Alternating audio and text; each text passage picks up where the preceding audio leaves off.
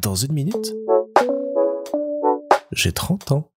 Salut Depuis plusieurs semaines, je me rends compte que quand on m'appelle au téléphone, même si c'est un numéro que je ne connais pas, j'ai pris l'habitude de répondre. Ça vient du fait que je suis dans une période où il y a pas mal de projets qui se lancent pour moi, où il y a plein d'idées, il y a plein de réunions, il y a plein de contacts qui se prennent, et donc mon cerveau a décidé de faire l'impasse sur le fait d'une part d'appréhender de téléphoner et d'autre part d'appréhender de répondre au téléphone à un numéro que je ne connais pas. Et au-delà de ça, qui me fait dire que je vieillis quand même et que j'approche des 30 ans petit à petit, je me rends compte que j'adore ma sonnerie de téléphone et c'est l'occasion de vous en parler. Parce que je trouve qu'une sonnerie de téléphone c'est tellement important, c'est tellement précieux, c'est tellement personnel que je suis toujours un petit peu attristé de voir les gens euh, que je peux croiser autour de moi avoir une sonnerie un peu banale ou celles qui sont déjà proposées dans le téléphone.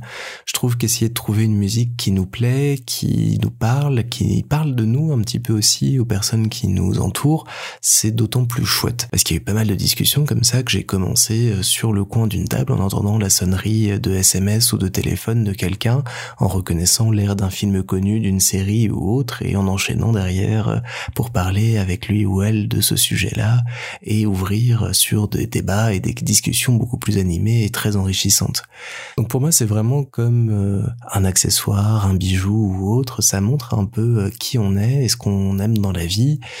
Et pour ma part, après avoir eu pendant très très longtemps le thème d'Harry Potter en sonnerie euh, de SMS notamment, j'ai voulu changer il y a quelques années car je suis tombé amoureux du générique d'un podcast de radio classique Retour vers le classique. Animé par Augustin Lefebvre, je trouvais la proposition très intéressante d'essayer d'analyser les œuvres de la pop culture à travers les œuvres de musique classique et comment ces dernières avaient pu influencer, guider ou aider les premières. Il a proposé des choses immensément fun. Il a pris par exemple l'adagio d'Albinoni, qu'il a transformé avec l'aide de professionnels du secteur en un morceau de rap.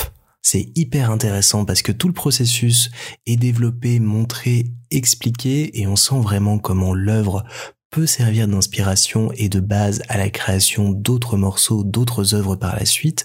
Et je trouvais cette réflexion et cette croisée des mondes hyper pertinente et hyper enrichissante.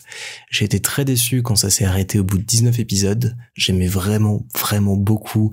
Et un jour, j'ai pris le temps de remonter des passages des épisodes pour pouvoir reconstituer le générique de l'émission sans les voix qui pouvaient y avoir par-dessus et en faire ma sonnerie une sonnerie que j'ai toujours aujourd'hui et que j'ai énormément de plaisir à écouter et à faire écouter parce qu'elle évoque pas mal de choses, il y a pas mal d'idées dedans, ça permet d'ouvrir la discussion et de parler de ce podcast oublié que je vais me faire un plaisir de réécouter je pense cet été.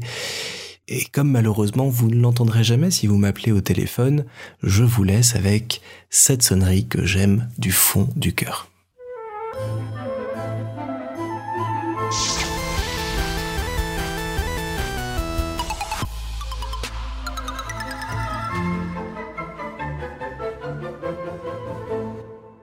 Ah oui, du coup, ne vous étonnez pas si quand vous m'appelez, des fois je ne réponds quand même pas.